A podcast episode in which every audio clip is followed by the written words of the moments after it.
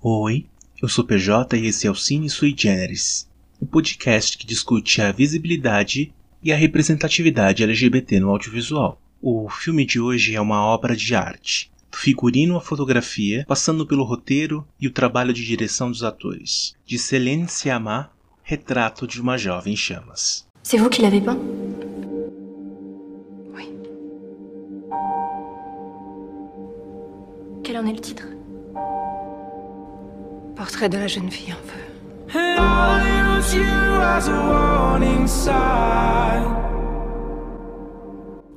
Lembrando que a gente não se importa com spoiler, então se você se importa, é bom assistir o filme antes de ouvir o episódio, tudo bem?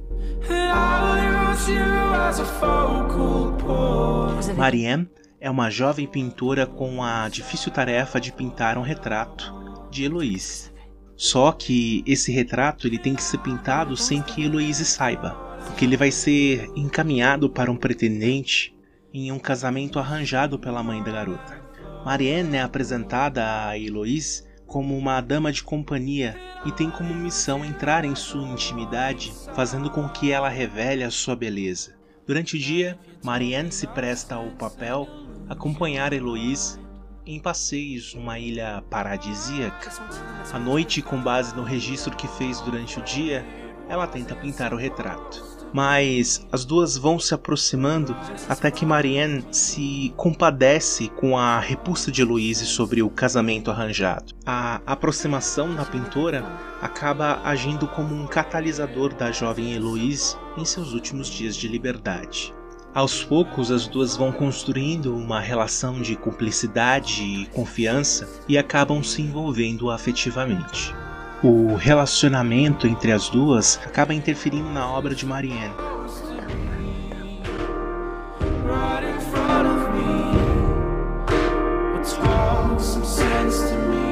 Je ne voulais pas vous blesser. Si vous me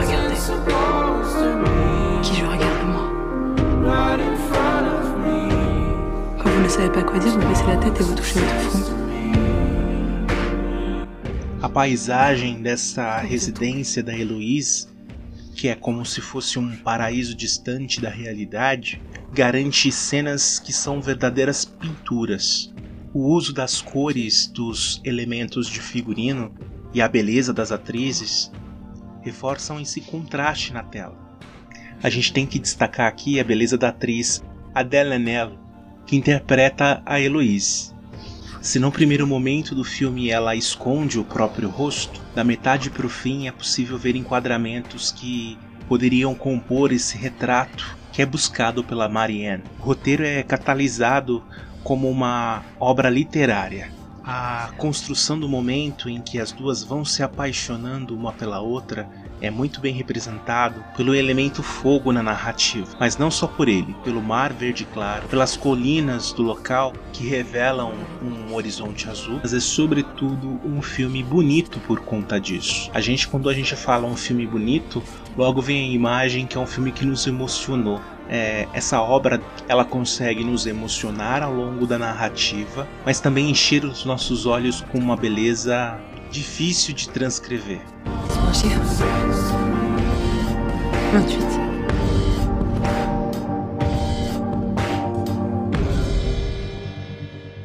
Se a já teve outros filmes com temática LGBT, é, quem aí nunca ouviu falar em Tomboy?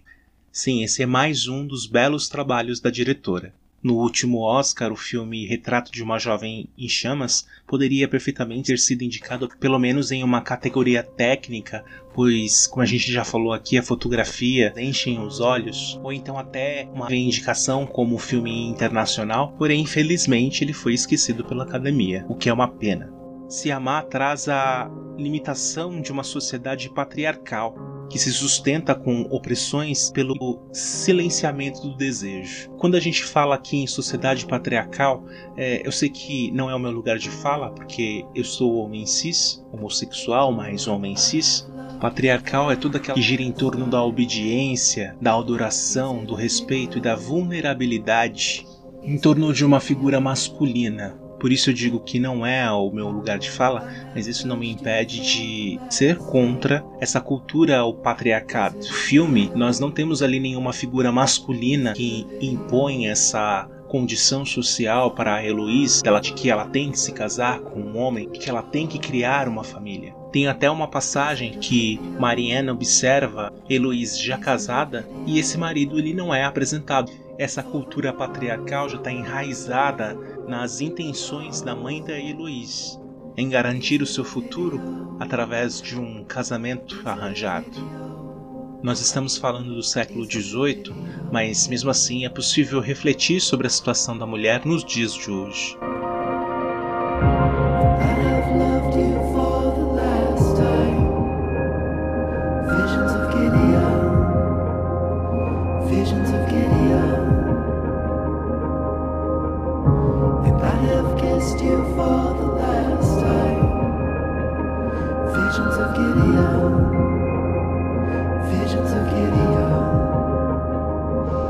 Se amar é bem feliz em conduzir suas histórias por esse prisma.